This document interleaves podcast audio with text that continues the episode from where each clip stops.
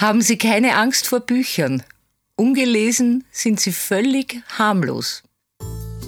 Das Superfly Buch der Woche.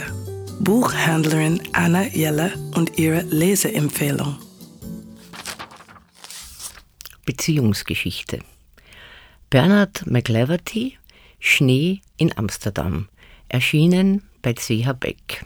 Stella und Gary sind seit Jahrzehnten verheiratet und wollen ihrem Alltag in Glasgow entkommen. Ein verlängertes Wochenende in Amsterdam soll die Ehe wieder in Schwung bringen und den Zustand der Beziehung aber auch klären.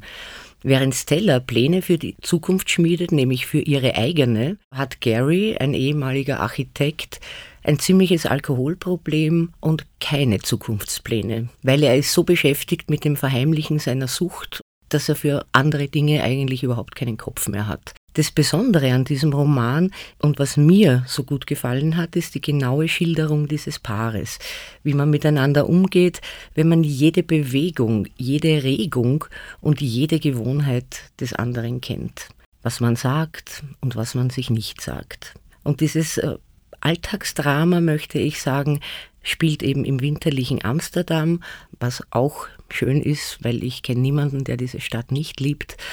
Und es ist ein leises Buch und nimmt einen trotzdem gefangen.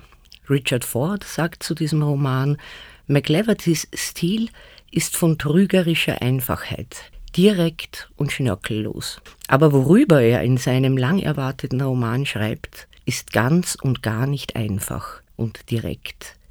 Es ist der Stoff, aus dem unser Leben gemacht ist.